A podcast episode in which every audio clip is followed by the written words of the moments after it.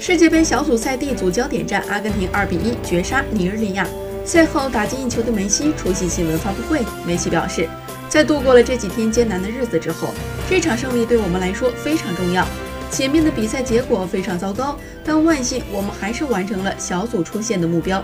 阿根廷国家队的战袍高于一切，我知道上帝站在我们这一边，所以我们不会被淘汰。八分之一决赛，阿根廷将对阵法国队。梅西称，法国队是一个非常出色的球队。我知道下一场比赛面对的对手非常强大。